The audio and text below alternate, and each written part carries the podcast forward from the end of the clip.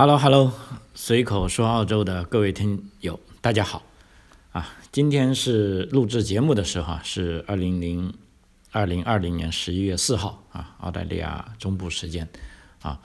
呃，因为为什么会报出这个时间呢？也是啊，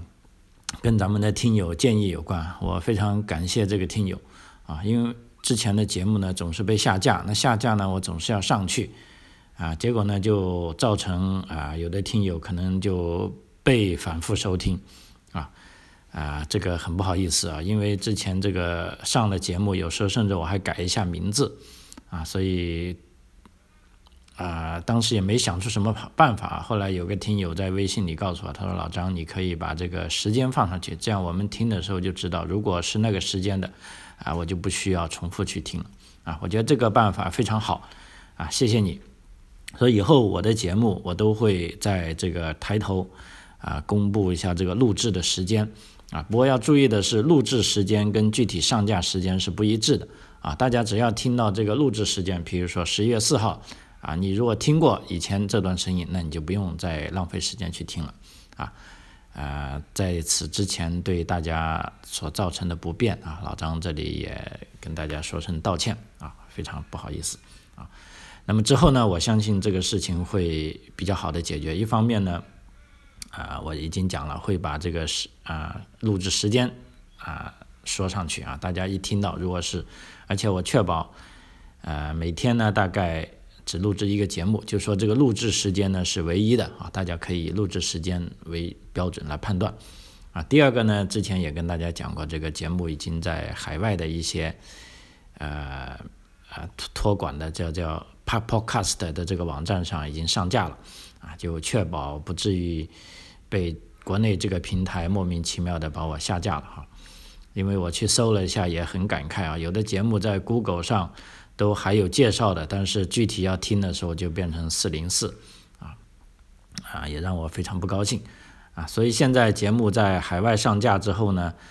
啊，也不是在海外，我这也在海外，就在。非中国国内上架之后呢，我相信不会那么容易被啊下架了啊！大家可以在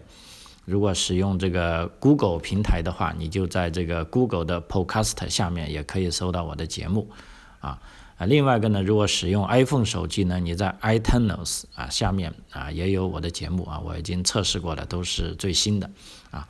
啊！所以我想以后的。节目这样就会好一点。我的节目当然优先是在用这个国内的这个平台上架，但是同时呢，我在啊在中国境外的平台也同时会上架啊啊，大家就可以啊走各自的渠道来收听了啊。总之，非常感谢你们啊。那么今天的主题，我们进入主题啊。今今天是呃澳洲中部时间十月四号，事实上是美国时间的这个十月三号晚上。啊，因为大家知道啊，十一月三号也是美国的这个总统大选日，啊，啊，作为这个世界超级强国哈，那么美国虽然它已经有衰落的一些迹象，但是瘦死的骆驼也比马大啊，所以这个美国的选举事实上是牵动了这个啊，应该是客观的说，就全世界都会去关心啊，那包括我们在澳洲。澳洲的主流媒体跟澳洲的华人其实对这个啊谁当选啊都是有一些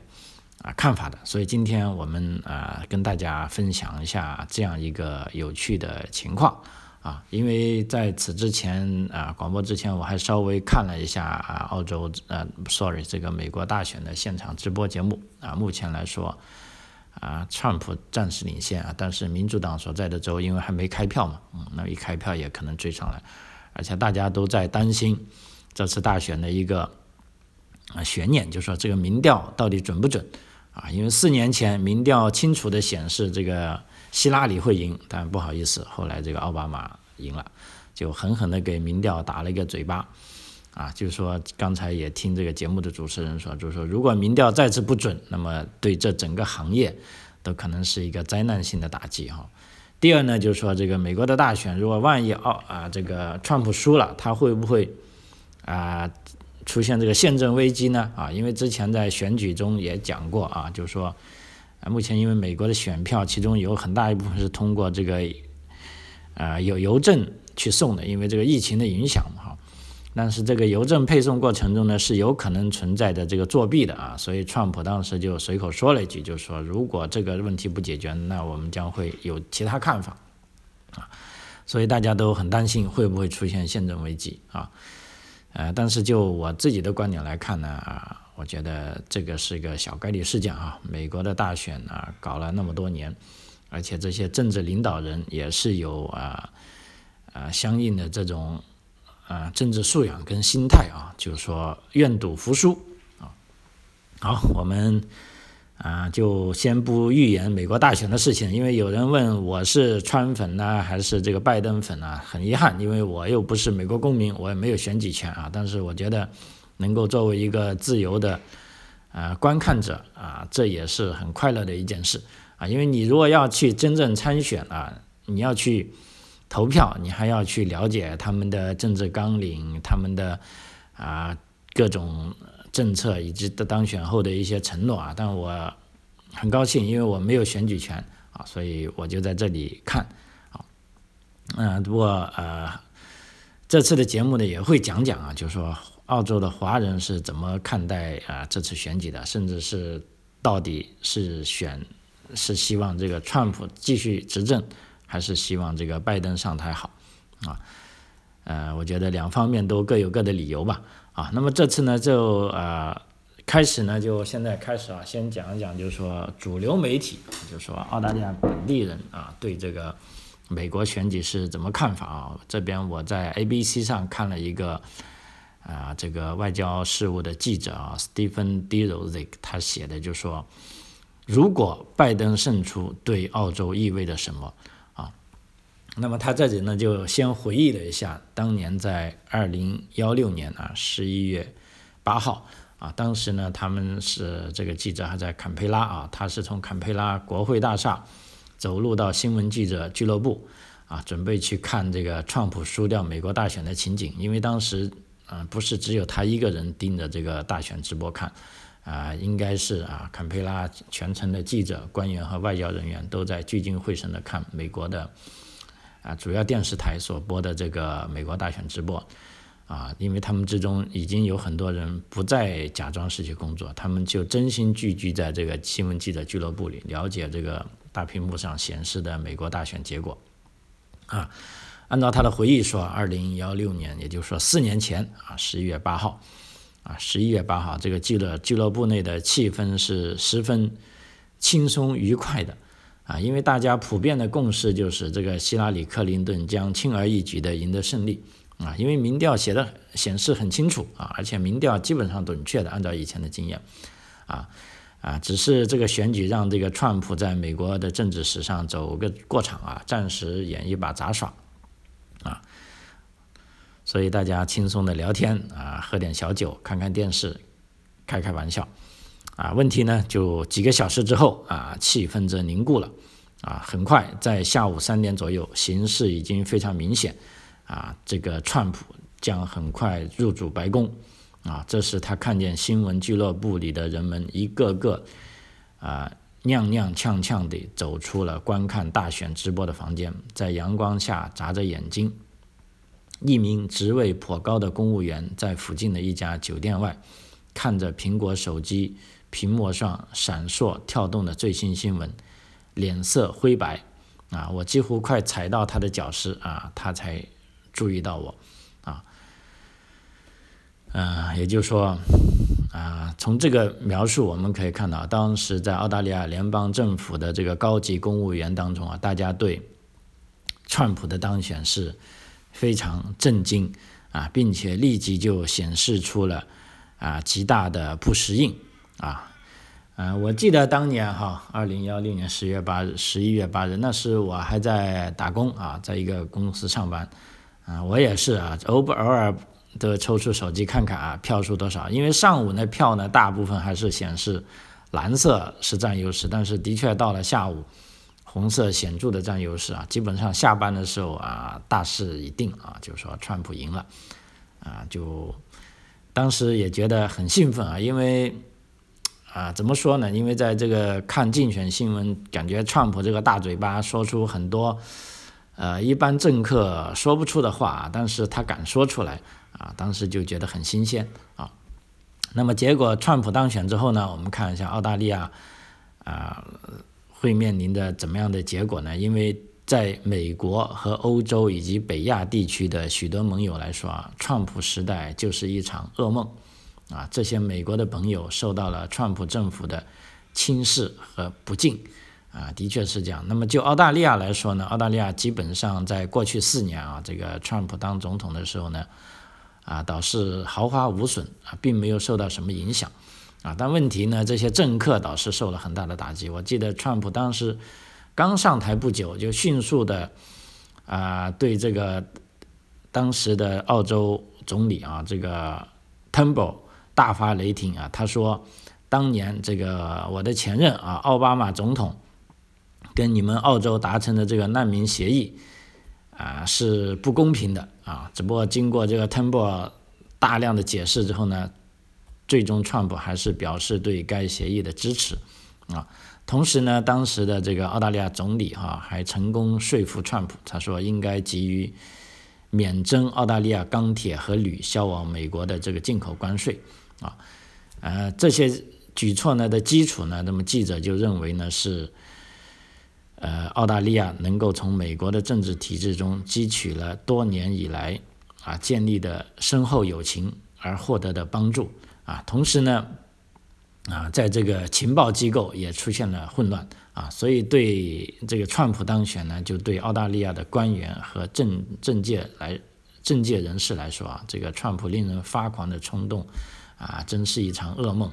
啊，呃，刚才讲了，就是说这个。钢铁豁豁免协议啊啊，因为 Turnbull 总理当年争取到美国钢铁关税豁免后不到一年啊，就一年，川普政府然后突然采取行动啊，就推翻了这个决定，这就迫使莫里森政府要采取大动作来维持之前的协议，从而呢保住了美国的这个钢铁出口豁免啊，所以川普上台呢，他说让美国啊再次伟大啊，Make American Great。啊，在我觉得在跟我平时聊的中国人当中，就以为中川普他是怎么样啊对付中国政府啊？其实他不仅仅是对付中国政府，他对付欧盟、对付日本、对付韩国，哪怕像对对付澳大利亚这种小兄弟，都是毫不手软啊。所以川普他其实是在这个呃全球出击的啊，他。为了信守他的承诺，啊，让美国再次伟大，啊，他是，呃，简直就是不惜牺牲一切。看起来啊，因为美国，啊，固然是个超级大国，也是个啊全球警察。那么在这个警察的呵护下啊，本来大家都过得安安稳稳，但是现在警察说，哎，我现在太累了，啊，你们也要担负各自的责任，啊，结果大家就非常不习惯啊，包括欧盟也好啊。甚至澳洲也好啊，新西兰也好，啊，都感觉到一系列的不爽啊。那么，例如啊，再举个例子，当年这个美国 FBI 啊，联邦调查局，他是对这个在川普竞选中与俄罗斯之间的联系进行了调查啊。那么这时候呢，川普这个大嘴巴呢又发表指示，他说他同时要求美国司法部长调查。澳大利亚是否也参与了密谋策划 FBI 的活动啊？所以，川普的这番发言呢，真的当时让这个坎培拉方面是感到震惊啊！因为澳洲联邦政府觉得我跟你美国啊，那是呃铁哥们儿啊，你再怀疑谁也不能够怀疑我的头上来啊！但是，川普呢，是在啊任何方面都是啊打破常规啊，所以对这些呃。政客呢是感觉到非常震惊的啊，就是说他的这个做法是不可预知性啊，而且他也是个叫做啊推特总统啊，他大部分言论他不是通过他自己啊或者是一些主流媒体来发布啊，他啊他就说这些主流媒体就是有偏向的啊，就是说对他不公啊，所以他大部分的想法是他自己直接发布的啊，所以这也啊让一些主流媒体是非常不爽啊。同时呢，当年啊，我还记得，川普还出人意料的宣布，啊，希望这个结束 F 三十五联合战斗机项目的境外生产，啊，这个啊，因为我们知道 F 三十五是美国现在啊，甚至是全球啊最先进的战斗机啊，但是它也是一个高度全球化的产品啊，包括这个战斗机的尾翼就是在澳洲啊，其实就是在我们阿德莱德生产的。我当年还去过那个厂房外面溜了一轮啊，那个戒备不是很森严，但是据说要进入。啊，那里去工作呢？因为这个是跟国防有关的，就必须要这个澳洲公民才能申请。啊，那个时候我还不是公民，我也没法申请。啊，据说里面是有一些最先进的这个世界上最先进的机床设备。啊，这个一次性切割 F 三十五的尾翼。啊，当年啊，川普说，如果取消 F 三十五这个战斗机的海外这个境外生产项目，这个举措呢，可能会导致澳大利亚。丧失数千个工作岗位，啊，这一举动也让人们瞠目结舌啊啊！所以大家说呢，这个川普脑袋中呢，他那个思想泡泡就会像其他泡泡一样消失的无影无踪，但是日积月累的混乱不安与不确定的性依然是非常有啊破坏性啊！所以这个川普啊，他的上台。啊，他的这个多边主义和对全球多个机构的攻击，啊，是让澳大利亚感觉到了非常不安。啊，我们可以想一下，这个川普上台以来啊，美国政府是放弃了这个 TTP，啊，所谓的跨太平洋伙伴关系。啊，这个也是川普的前任这个奥巴马总统，啊，据说花了很大的努力，啊，才达成的协议。而且本来要让他成为他自己的一个啊政治遗产，啊，但是不好意思哈，这个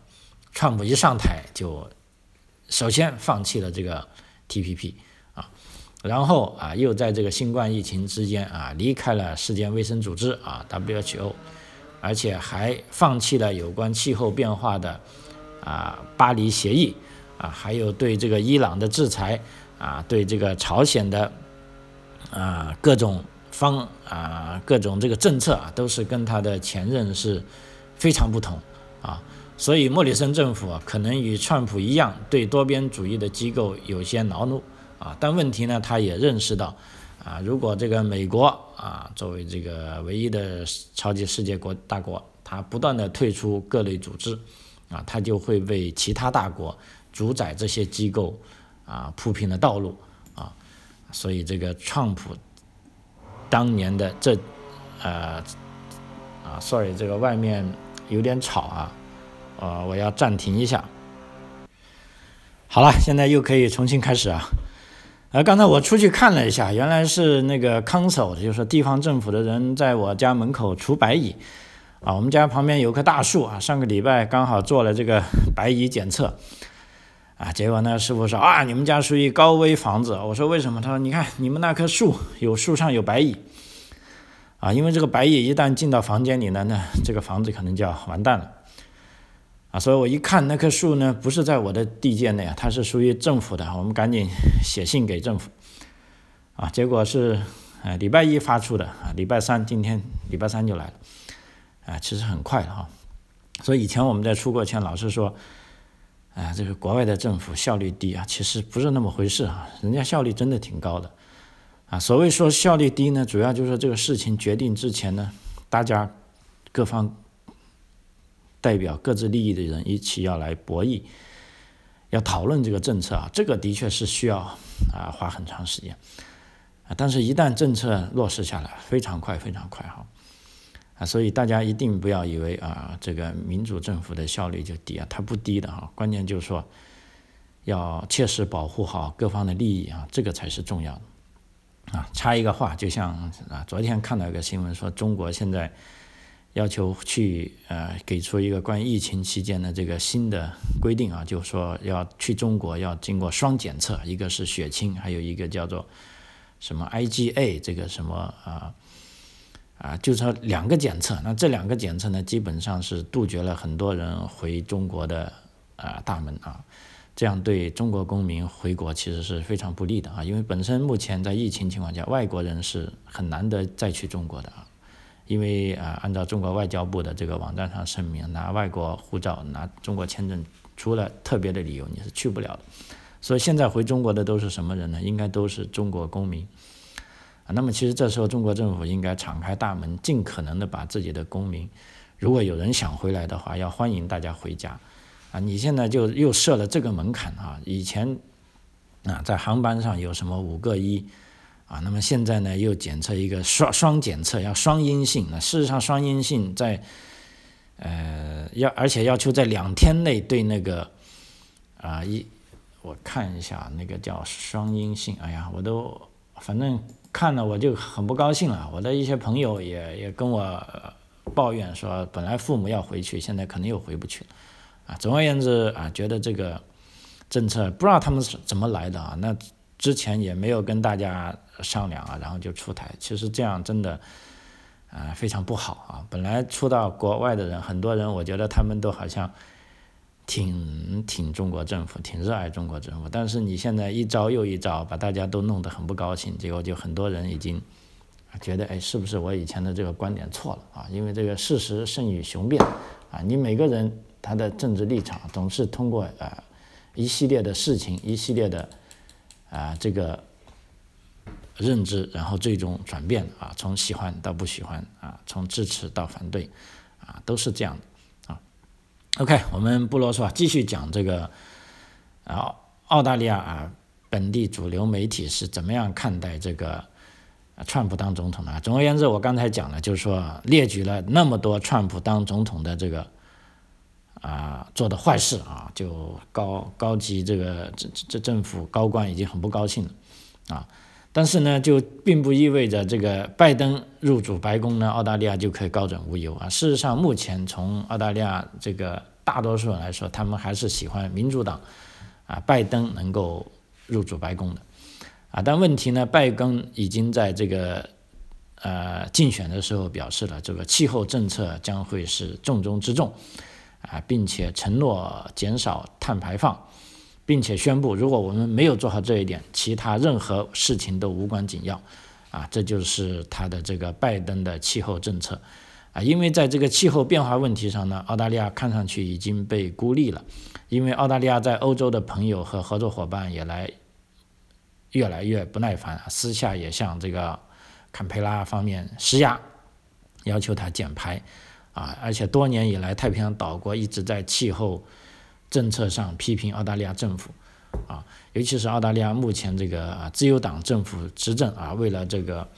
啊发展经济，就放弃了很多在这个气候变化方面的政策，就不像工党那么激进了，啊，所以在过去六周以来哈，澳大利亚的三个主要贸易伙伴啊，日本、韩国和中国都承诺在二零零五年实现碳中和。啊，那么如果拜登获胜呢？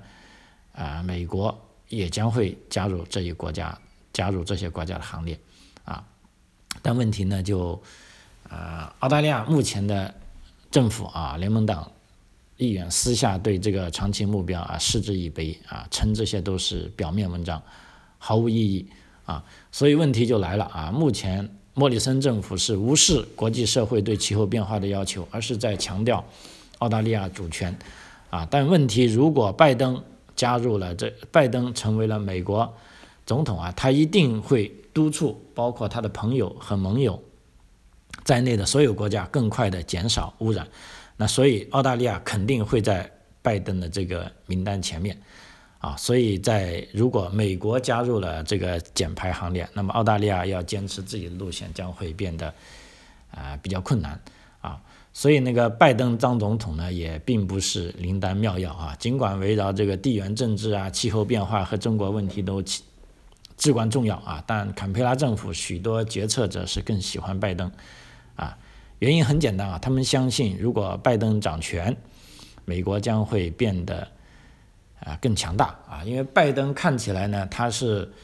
啊比较怎么说吧，就是说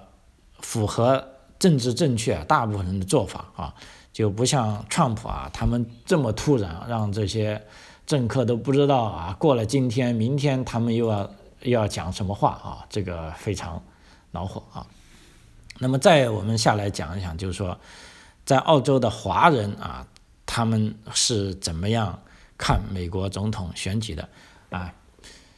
呃，这我看过一个朋友的微信群啊，他跟我讲过，他说一个以澳洲一代华人为主要的微信群，形成了自发形成了一个赌注哈，大家来赌一把，谁能当总统啊？那么这样的，他们就说赌注呢是一百澳元啊，加川普的票啊，在上一次我跟他见面是五天前啊，当时加川普的票是三十七票啊，支持拜登的票是十三票。啊，大部分投川普的群友啊，不但相信川普是胜利者，而且本身也是坚定的川普支持者。啊，这个显然是比较罕见的赔率啊，因为自这个大选以来呢，拜登的这个民调在各大主流民调是一路领先过川普的啊。澳洲的这个博彩网站呢，这个 Sportsbet 在十月。底给出的赔率呢是拜登赔率是一点五七，而特朗普则高达二点四五啊。不过这似乎是一代华人对美国大选政见的一个缩影啊，因为在一个我看一个微信公众号里啊发起了一个啊，就等于说调查啊，这个到底谁能当总统啊？其中有五千四百五十个调查案例啊，其中有百分之三十六。的投票者是支持了川普当美国总统，而支持拜登的呢只有百分之二十一啊，因为受到这个舆论场的信息和文化背景等因素，澳洲华人群体对美国的政治见解是接受了英文信息渠道的直接影响啊，但是也带有独特的啊思考印记啊，这里呢我就跟啊大家是因为时间关系啊，就讲两个比较。啊，典型的案例啊，譬如说一个，啊，这个叫姓杨的啊，在悉尼的啊，他是压住拜登的少数派啊，他是个坚定的川黑啊，也就他是这个民主派人士啊。按照他的观点呢，说自从二零幺六年川普当选美国总统以后啊，他就持续不断给澳大利亚媒体发信去写稿啊，抨击川普的政策和形势。在在四年里呢，他发表了近五十篇的批评意见，啊，因为这个杨先生呢，他是啊很早以来就关心美国政治啊，他是这个在清华大学毕业的啊，呃，他认为在一九九九年播出的这个美剧啊《白宫风云》代表了他对美国政治的向往啊，就是一个充满理性、人道主义和自由主义的白宫。然而，二零幺六年，川普的意外上台，打破了这位包括杨先生在内的很多人对美国的政治期待。啊，因为这位不走寻常路的总统极具争议，种种出格的言行给自己带来了大批坚定的粉丝。啊，但是也激起了大量的反对者的反感和厌恶。啊。啊，在这个杨先生看来啊，川普是罔顾事实、煽动民粹的行为啊，不仅仅是对自由主义的反动，也威胁到了美国的宪政民主体制本身。啊，他认为川普倡导的这个孤立主义啊，正在伤害美国自己自二战以来建立的国际秩序和民主联盟的国家，并且也给坚持这种国际秩序的澳大利亚啊带来了麻烦和损失。啊，啊，这就是一个川黑的看法，啊，另一个呢，也同一个澳大利亚人叫 David 啊，啊，这个很很缺口啊，他也是清华大学毕业的哈，那他呢，这个这 David 呢，他是坚定的川普支持者啊，他也是赌川普会赢的大多数啊成员之一啊，他也是澳洲自由党党员啊，一心热心本地政治。那么在去年联邦大选的时候呢，曾经为这个第一位华人议员啊，廖长娥议员啊助选奔走，啊，所以二零幺六年时呢，当时这个戴维呢，他对川普或者希拉里都没有特别的关注，啊，真正的对他来说引起他的这个呃那一颗的冲动的呢，是在二零幺八年啊，这个川普的助手啊，也就是说副总统啊，彭斯副总统在这个。华盛顿智库啊，哈德逊研究所的演讲，让他从此开始坚定的支持川普政府啊。那上那一个演讲绝对是在国内被屏蔽的啊。当然，你如果通过翻墙，你可以听见啊。那么在那一次演讲中呢，庞斯是大力的斥责了中国在啊政治啊、高新技术啊、军事等领域对美国的挑衅啊，那么他那次演讲就被一些啊这个时事评论人士认为是标志着啊新冷战的开始啊，所以戴维呢他认为啊彭斯的这个讲话呢标志了本届美国政府结束了金钱至上的实用主义。啊，调整了对华策略，让国际秩序重新走上了以这个价值观为导向、民主啊对独裁的道路啊。虽然这个啊川粉啊，这个 David 他对川普的言行也不全部赞成，但是他认为川普代表着这个崇尚自由、反权威、反专制的变革真精神啊，可以扭转目前因为中国崛起而陷入啊危机的这个世界格局。啊，同时呢，这个 David 其实他事实上也代表了不少海外异议人士啊，就是说，尤其是对中国政府、对中国共产党不满的这些人的期待，啊啊，基本上他们是会支持川普啊，因为他们对共产党是持明确的批判态度啊，所以啊，主要就这两大派啊，就是说，对于拜登呢，呃，老实说呢的支持呢，大家就没有那么大的。啊，就正反的攻击，但是在川普呢，对支持者呢是啊非常鲜明的啊，因为美国大选的这个震荡呢，其实已经远远的超出了这个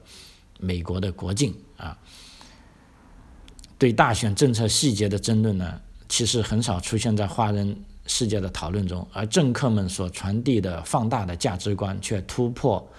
地理界限，让每一个关注他的人。在心头都悄悄地冲刷啊，啊，并且